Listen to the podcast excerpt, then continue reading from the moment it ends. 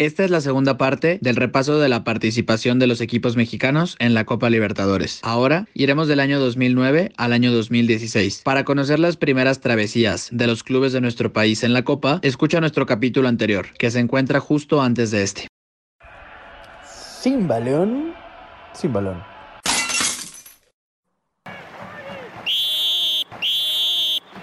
segundo tiempo en marcha. Para el 2009 tenemos uno de los episodios más raros en la historia de los mexicanos en Libertadores. Mencionamos primero que había un debut, era el San Luis, que terminaría avanzando a octavos de final en un grupo bastante apretado porque incluso empataría en puntos con Universitario de Lima, pero y lo habría de enfrentar en octavos de final a Nacional de Montevideo. El otro equipo que participó fueron las Chivas, que pasan segundo en un grupo con Caracas, Everton y Lanús. Contra Everton en Viña del Mar se da un episodio bastante recordado en el cual, en, bueno, pongamos un contexto global, en México había brote de la gripe aviar, la H1N1. Entonces empieza a ver este, esta riña en Viña del Mar, era ese Chivas de Chicharito y Gaucho Ávila. Eh, un, un, chileno se, burla de esto ante los mexicanos y Héctor Reynoso le lanza los, los mocos en un episodio que sin duda quedó marcado en la, en la memoria del aficionado Chivas como un episodio bizarro para, para el fútbol mexicano. Eh, Chivas habría de enfrentar a Sao Paulo de Brasil, pero ni Chivas ni San Luis pudieron enfrentar a sus rivales porque la Conmebol decidió retirar de la Copa por miedo a un posible contagio de la influenza que ya comenté.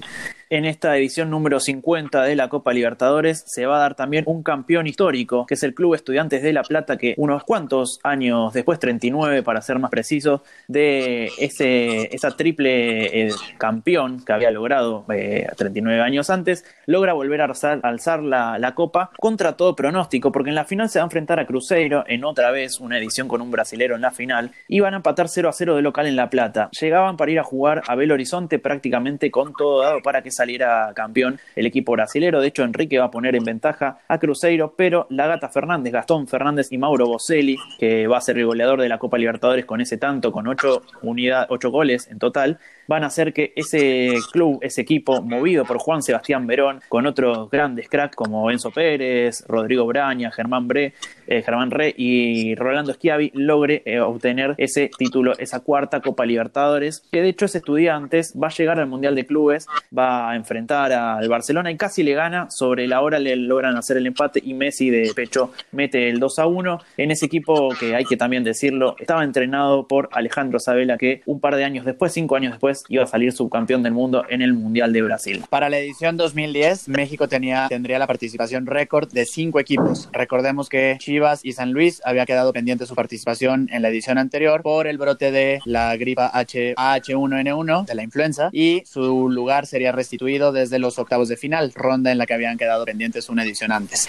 Tecos, Monterrey y Morelia serían los tres calificados eh, para la Copa Libertadores edición 2010. Tecos se quedaría en la fase previa que cayó derrotado ante el Juan Aurich. Eh, Monterrey no avanzaría de la fase de grupos, al igual que, Monarcas. Y San Luis y Chivas, que arrancarían desde octavos de final, tendrían un paso sinuoso este, en una de las Copas Libertadores más recordadas en México. San Luis eh, perdería en los octavos de final contra Estudiantes de La Plata. Chivas vencería a Vélez Starfield en octavos de final, a Libertad de Paraguay en cuartos de final y a la Universidad de Chile en semifinales, para después llegar a la final, a la segunda final de un equipo mexicano en la Copa Libertadores, en donde caería derrotado contra el Inter de Porto Alegre. Es importante mencionar que eh, Chivas de Guadalajara tendría muchas bajas eh, debido a la Copa del Mundo de Sudáfrica, por lo que la ronda previa, eh, los octavos y cuartos de final, tendría un, equipo bastante disminuido. Ese Inter de Porto Alegre que va a terminar ganando esa final va a tener una copa parecida a la que habíamos dicho de Boca en 2007, que es básicamente sobreponerse a muchos golpes muy complicados a lo largo de toda la segunda fase y lograr ir pasando de a poco. Por ejemplo, en octavos de final va frente a Banfield, que es un equipo de los que no son de los más importantes en Argentina, pero que cada cierta cantidad de años tiene un equipo que logra más o menos pelear. En la cancha de Banfield gana 3 a 1 el equipo argentino y en Brasil eh, Inter logra ganar 2 a 0 y por el gol de visitante pasar de ronda. Lo mismo va a pasar frente a Estudiantes de La Plata, ganando 1 a 0 como local y perdiendo 2 a 1 como visitante. Y luego ya en las eh, semifinales va a volver a pasar por diferencia por gol de visitante perdiendo 2 a 1 frente a Sao Paulo y ganando 1 a 0 como local. Ya en esa final se encuentra frente a Chivas de Guadalajara, como lo mencionaban recién, y logra vencer 2 a 1 en México, logra vencer 3 a 2 como local con un de Alessandro que juega ambas finales de una manera impresionante, se gana a la afición del Inter y de hecho hasta el día de hoy sigue jugando con un pequeño periodo en el medio jugado para River. En ese Inter también jugaba Rafael Sobis, Leandro Damiao y Pablo Guiñazú, todos jugadores realmente de los importantes. Para concluir entonces con esta copa, Thiago Ribeiros, el goleador, jugando para Cruzeiro con ocho tantos. Todavía duele, todavía duele esa final. El gol de Marco Fabián nos hizo soñar. Pero bueno, vamos al 2011, en donde otra vez está el San Luis. Ya fueron demasiadas veces como para ser el, San Luis. Pero bueno, aquí está, ya no logra avanzar a octavos de final, queda en último lugar de su grupo, solamente ganando un partido. América eh, le gana equipos importantes como Fluminense y Nacional de Montevideo, pero en octavos se, se encontraría con el Santos de Neymar y Ganso, que después terminaría siendo campeón. Y bueno, el América es eliminado en octavos. Los Jaguares de Chiapas, un equipo carismático que no existe más, eh, lograron sorprender al, continente desde la repesca donde le ganan a, Alianza de Lima en grupos, hacen de el Víctor Manuel Reina de Tuxtla Gutiérrez una fortaleza y le logran ganar al Inter de Porto Alegre, a Wilstermann de Bolivia y a Emelec de Guayaquil. A pesar de perder todos sus partidos como visitante, logran pasar como segundos. En octavos de final le, ganan a Junior de Barranquilla, eh, que contaba en sus filas con Carlos Vaca y algunas otras figuras, con todo y una pelea muy recordada entre Villalpando, el portero, y el profe Cruz, el entrenador en las bancas allá en el metropolitano de, Barranquilla. Eh, de aquellos jaguares, la figura era Jackson Martínez, un delantero que después jugó en el Porto y en el Atlético de Madrid. Pero bueno, el sueño jaguar terminaría en cuartos de final, donde es eliminado por Cerro Porteño de Paraguay. En ese 2011, la final nuevamente va a ser entre dos históricos, entre Peñarol, el más importante club de Uruguay y uno de los primeros campeones de la Copa Libertadores, el primer campeón si no me equivoco, frente al Santos que había tenido a Pelé, que también era de esos animadores antiguos,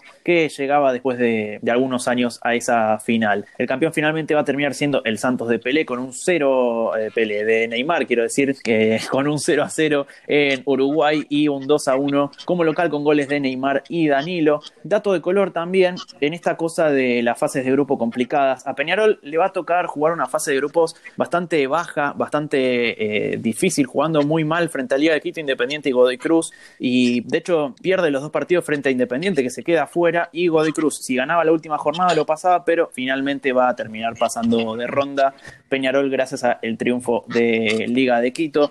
Neymar va a ser uno de los grandes animadores, cerca de ser de los máximos goleadores con seis tantos, pero va a estar por arriba Roberto Nani, el argentino jugando para Cerro Porteño, y Wallison, un jugador brasilero para Cruzeiro, ambos con siete tantos. Ese va a ser el tercer título del Santos, primera vez que vuelve a salir campeón desde el 63, son 48 años. Para la edición 2012, tres mexicanos se enfilarían hacia la Copa Libertadores. Cruz Azul, Tigres y Chivas serían los elegidos. Tigres se quedaría en la primera fase tras caer ante la Unión Española. Chivas no avanzaría de la fase de grupos con un solo triunfo en un grupo compartido con Vélez Arfield y los defensores, el de Quito y el Sporting de Uruguay. Y Cruz Azul compartiría grupo con Corinthians, que terminaría siendo el campeón de esta edición, Nacional de Paraguay y Deportivo Táchira, y lograría avanzar en el segundo lugar de este grupo. En los octavos de final se toparía ante Libertad de Paraguay, que lo vencería por la diferencia del gol de visitante.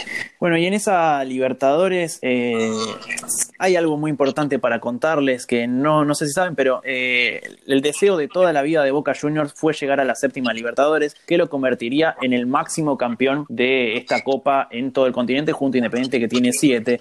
Y a partir de esa sexta que gana en 2007, cada año va a estar cerca de ganarla nuevamente y siempre va a chocarse contra alguna cosa, por lo menos hasta la actualidad, como lo había hecho previamente. En esta ocasión llega a la final también, pero se encuentra con un Corinthians que tenía un verdadero equipazo. Repasando los nombres, tiene por ejemplo a Casio en el arco, tenía a Fabio Santos en defensa, Paulinho, Danilo, Alex, Jorge Enrique y Emerson Shake en este equipo dirigido por Tite, que en el banco por ejemplo tenía a Romarinho también y a Lienson, todos jugadores de mucha calidad frente a un Boca Juniors que estaba eh, disminuido en cierta manera, pero que tenía a su mentor, a Juan Román Riquelme, el gran capitán que llevaba adelante a este equipo. Se dice que Riquelme justamente se pelea con Falcioni en esa final y por eso Boca no va para adelante, o por lo menos pierde eh, esa final, empatando 1 a 1 como local y perdiendo 2 a 0 frente a Corinthians con dos grandes goles de Emerson Shake. Yo me acuerdo de Emerson Shake jugando un gran partido, ¿sabes? Dando la vuelta, metiendo ya el segundo tanto ante más de 37 mil espectadores que lo miraban. Los goleadores van a ser el argentino Matías Alustiza para Deportivo Quito con ocho tantos y Neymar, que esta vez sí se va a dar el gusto de ser el máximo goleador con también ocho tantos para Santos. Y un dato de color, algo que se va a volver a repetir un par de años después, es que uno de los máximos asistidores de esta Copa Libertadores fue Ronaldinho, jugando para el Flamengo con cuatro asistencias. Y así llegamos al 2013, en donde sí sería campeón Ronaldinho. Pero bueno, acá había dos debuts de equipos mexicanos, de dos equipos que venían de ascender y eh, muy buen fútbol, siendo protagonistas en las liguillas. Uno es el León de Matosas, que, eh, eh, bueno, lamentablemente pierde con Iquique en la fase previa y no logra acceder a grupos. El otro sería Tijuana, que en un grupo muy competido con el Corinthians, que venía de ser campeón, pasa como segundo, después vencería a Palmeiras en octavos de final y se toparía con el Atlético Mineiro, que después sería campeón en cuartos de final, en donde Duvier Riascos, la figura de aquel equipo de Tijuana, falla un penal en Belo Horizonte que hubiera significado el pase a semifinales. Y bueno, yo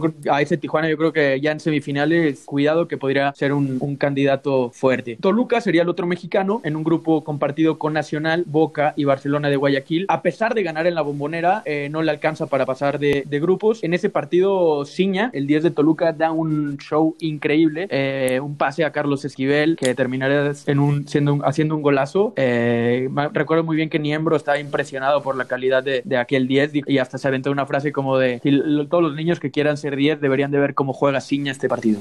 Bueno, y si hablas de show, si hablas de espectáculo, hay que hablar de Ronaldinho, pero quiero sacar algo que creo que es lo que más nos acordamos los argentinos de esa copa que gana el Atlético Mineiro, que es el segundo partido de la fase de grupos, un Arsenal de Sarandí 2, Atlético Mineiro 5, donde prácticamente casi se le corta la carrera a Ronaldinho por una patada asesina tremenda de Braguieri en cancha de Arsenal allí en Sarandí. No lo pueden detener, el jugador sigue jugando, se levanta Ronaldinho, luego se viene esa goleada 5 a 2, pero creo que eso se nos quedó grabado en la retina a todos los argentinos, esa patada de esas que, uno no se olvida más. Ese Mineiro va a tener un, octavo de final bastante eh, muy, jugando muy bien frente al San Pablo, ganando 2 a 1 y 4 a 1, y a partir de ese momento se le van a dar situaciones eh, complicadas que va a tener que ir pasando. Primero el partido frente a Tijuana, que mencionaban previamente, luego un partido frente a Newell's Old Boys, que va a ir a penales, ese Newell's que había pasado con unos penales eternos ante Boca en cuartos de final, y en la final, cuando todos ya se relamían con ver a Ronaldinho campeón, a ver manteniendo todos los títulos Champions League, los títulos importantes mundial, pero en el partido de ida se encuentra con un Olimpia que aferrado a su historia le gana 2 a 0 y parecía eh, complicar lo que era ese campeonato. Luego en el Estadio Mineirao, el Mineiro se pone en ventaja con gol de Yo, que va a ser el goleador de esta Copa Libertadores con 7 tantos en 14 partidos. Y los minutos pasaban, no podían afirmarse y finalmente faltando 4, Leonardo Silva le da el 2 a 0 que lleva a los penales al equipo brasilero. En los penales cerra primero Olimpia con un tiro de Herminio Miranda y a partir de ahí la historia iba a estar dada para que terminara ganando el Atlético Minero 4 a 3 sin Ronaldinho pateando, no llegó a patear ningún penal. Eh, si no me equivoco, iba a ser el quinto pateador. Y finalmente el triunfo de Atlético Mineiro por primera vez campeón de la Copa Libertadores. Ese año Ronaldinho va a repetir la asistencia, pero en este caso, el récord de asistencias, pero en este caso con siete asistencias, cuatro por arriba de cualquier otro competidor. Para la edición 2014, otra vez año mundialista, Mundial de Brasil 2014, eh, los equipos mexicanos que calificarían serían León, Santos y Morelia. Morelia se quedaría en la primera fase al perder contra Santa Fe por la diferencia de goles de visitante. León y Santos avanzan a la fase de grupos. Aquí se da uno de los capítulos eh, más recordados por la afición eh, mexicana y la afición de León específicamente. Eh, León compartía grupo con Emelec de Ecuador, con Bolívar de Bolivia y con Flamengo, uno de los más grandes de Brasil. Para la última jornada, el León necesitaba no perder contra Flamengo en el mítico Maracaná y en un grupo muy muy cerrado en donde los cuatro llegaban con chances de, de calificar. León gana su partido en el Estadio Maracaná, goles del ya mencionado Mauro Boselli, Franco Sala y Guli Peña. Y la afición de León eh, estaba muy emocionada, además de ser uno de los cinco candidatos según Fox Sports Latinoamérica. En los octavos de final se vería las caras contra su rival de grupo, el Bolívar, en una serie que Gustavo Matosas no logró descifrar y quedarían empatados 3-3 en el global, pero por el gol de visitante al haber empatado en la ida en León 2-2 y 1-1 en la vuelta en la altura de Bolivia, eh, el León quedaría eliminado. Santos de la Laguna, por su, eh, por su parte, también avanzaría de grupos y caería ante Lanús en octavos de final. Para quienes sean argentinos que nos estén escuchando o les guste mucho el fútbol argentino, van a saber que aquí en nuestro país hay cinco grandes, o por lo menos son los tradicionales cinco grandes. Estamos hablando de Boca, de River, de Independiente, de Racing y de San Lorenzo. Y de San Lorenzo hay que hablar en esta Copa Libertadores porque su nombre es eh, Casla, Club, Club Atlético San Lorenzo de Almagro. Y hasta esta edición se lo cargaba mucho por no haber ganado nunca una Copa Libertadores. Se le decía Club Argentino sin Libertadores de América, que va a tirar por los aires en esta Copa Libertadores 2014, ganándole la final a Nacional de Paraguay. Fue 1 a 1 como visitante y 1 a 0 como local con gol de penal de Néstor Ortigosa. La, afición de San Lorenzo en general está toda distribuida o en su mayor cantidad en el barrio de Boedo, en Capital Federal, que es justamente donde vivo yo. Y les cuento que hay un montón de, pintadas que recuerdan este partido. Hay una muy particular que me gusta mucho, que aparece Néstor Ortigosa a punto de patear el penal e Ignacio Don, el arquero de Nacional, tirándose al otro lado donde va a, ir esa pelota y finalmente lograr ese primer título, ese primer ansiado título. En las semifinales de esa copa van a haber muchos clubes de los que no son importantes o por lo menos que nunca habían logrado una Libertadores, que son Nacional de Paraguay, Defensor Sporting de Uruguay, San Lorenzo y Bolívar de Bolivia. Y el último dato para agregar de esta copa es que Julio Dos Santos fue el goleador con cinco tantos, al igual que Nicolás Olivera de Defensor Sporting.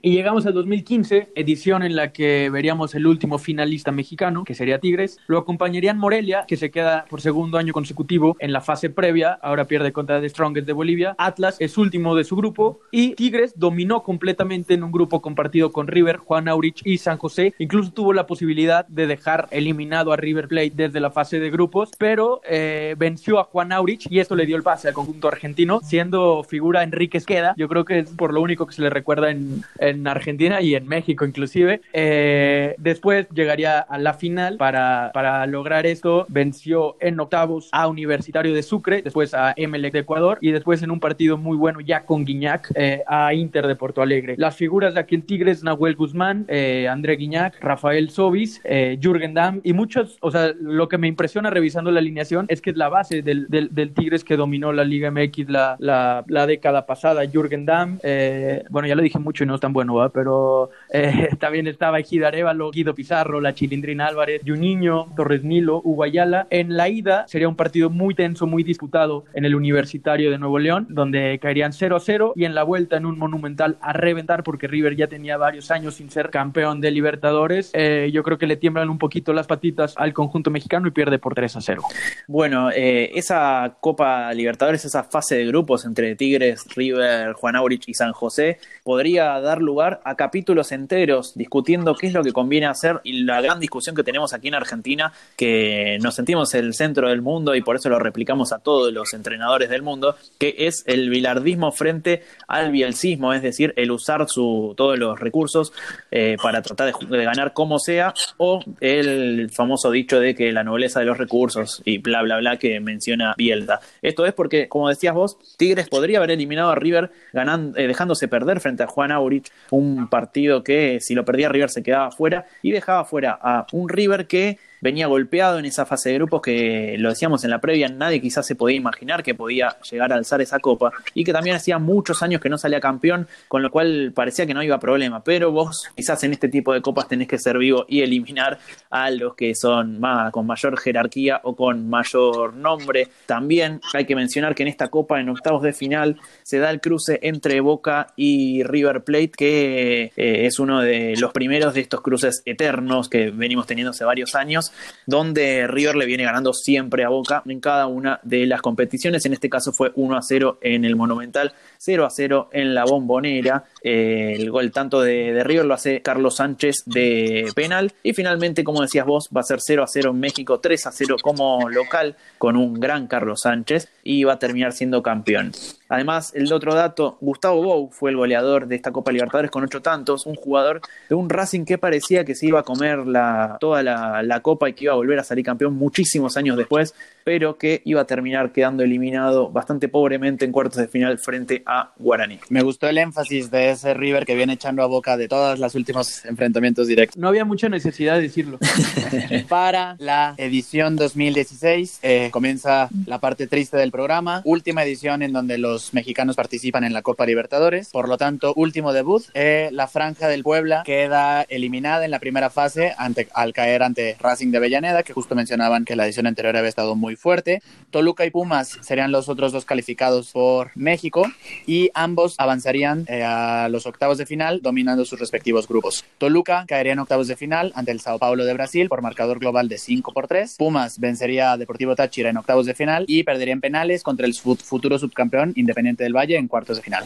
Y en esa final que van a jugar Independiente del Valle y Atlético Nacional, van a ser eh, una final entre dos clubes que Independiente del Valle es uno de los clubes pequeños de este continente que ahora viene logrando realzarse, de hecho es el último campeón de la Copa Sudamericana, y Atlético Nacional, uno de los importantes de Colombia, pero que hacía muchos años que no lograba salir campeón, 27 años. Si bien el campeón va a ser Atlético Nacional justamente, logrando un 1 a 1 en Quito y luego el 1 a 0 como local con gol de Miguel Borja ya de ni bien comenzó el partido, quizás el dato de color de esta copa pase por justamente Independiente del Valle, que en octavos de final eliminó a River en, en un partido también memorable que venía River prácticamente con todas las cartas para volver a salir campeón de la Libertadores y se va a quedar afuera en octavos de final. Lo van a llenar de cargadas acá en Argentina, diciéndole que no se podía quedar afuera contra un equipo así los hinchas de Boca. Y justamente Boca va a tropezar frente a Independiente del Valle, perdiendo como local 3 a 2 cuando parecía que ya tenía toda la clasificación dada.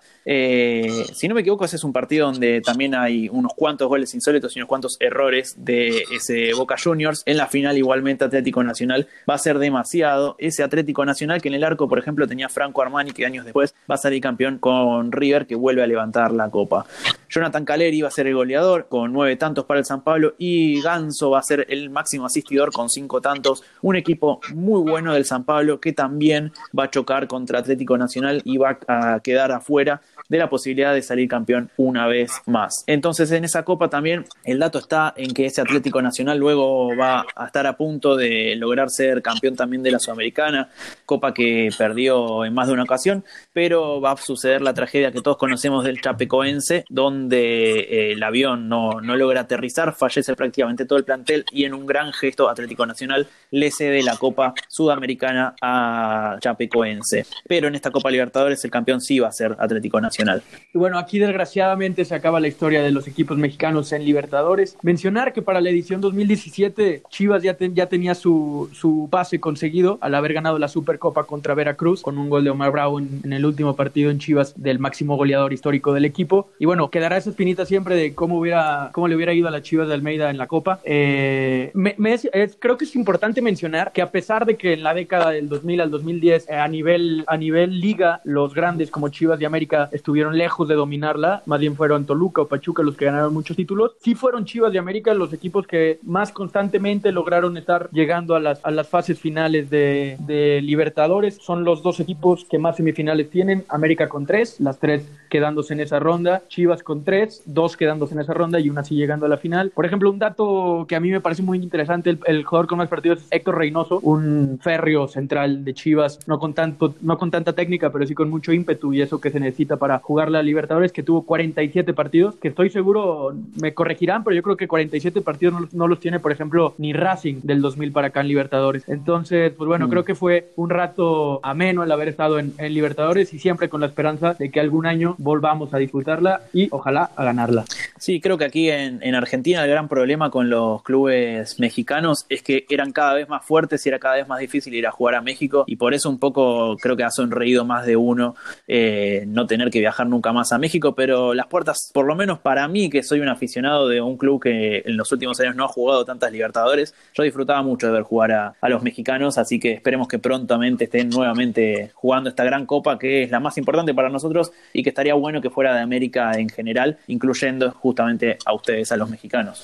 De acuerdo. Y un poco terminando la numerología, los equipos mexicanos, 18 equipos mexicanos eh, participaron en la Copa Libertadores, participaciones atípicas, por ahí la de los Tecos, la de Jaguares de Chiapas. El jugador que más goles anotó fue Salvador Cabañas, que también lo mencionamos durante el programa. Entonces sí es una copa que además del color eh, exigía mucho a los clubes mexicanos en cuanto a nivel de competencia. Y bueno, Licha Seba, pues muchas gracias por, por haber complementado y participado en este programa. Creo que fueron buenos momentos recordando todos estos episodios del fútbol y les agradecemos enormemente y esperemos pronto hacer otra colaboración. Muchas gracias a ustedes por habernos invitado. Siempre es un placer hablar del fútbol mexicano. Y déjame pasar eh, la autopromoción, porque si se quedaron con ganas de escuchar toda la historia desde el comienzo de la Copa Libertadores, repasando los años eh, más destacados, eh, su creación, su evolución, nosotros en A Dos Toques tenemos un especial dedicado a la Copa Libertadores. Lo grabamos el año pasado, haciendo referencia justamente a la final que se vivía en el 2019, pero contamos la historia, siempre mirando para el pasado. Están todos invitados a escuchar si se quedaron con un poco de ganas de, escuchar sobre la historia de la Copa eh, más importante a nivel americano. Licha Sebas, y aprovechando la, promoción, eh, ¿nos podrían compartir para toda la audiencia sus redes sociales, a dónde los podemos contactar o escuchar? Sí, perfecto, nos pueden seguir, somos a dos toques en Facebook y también en Instagram, dos con letras, siempre decimos, porque nos pueden mandar mails a, a pero dos con número. Recuerden siempre buscarnos como a agregarle el podcast al final. Estamos en casi todas las plataformas digitales también, donde nos pueden seguir, nos pueden hacer comentarios en Spotify, en Anchor, en iBox y en un montón de lugares también. Eh, siempre recibimos los comentarios, siempre deseamos que nos hablen de qué historias quieren que hablemos y mm, se viene pronto un capítulo, ya lo anuncio, de la Liga Mexicana, el segundo capítulo de México. Así que si quieren que hablemos de alguna historia en particular, nos pueden mandar algún mail y contarnos cuál es esa historia que no nos puede faltar. Spoiler, Licha, spoiler. hay que hacerlos. Bueno, pues si hay un montón de historias para bien y para mal en el fútbol mexicano. Ojalá alguno de nuestros escuchas por ahí les puedan mandar alguna que quiera que ustedes la, la cuenten. Y agradecerles nuevamente. Síganos en redes, sigan a dos toques en redes también. Y bueno, esto fue participación de equipos mexicanos en la Copa Libertadores. Y el árbitro marca al final una historia para contarla.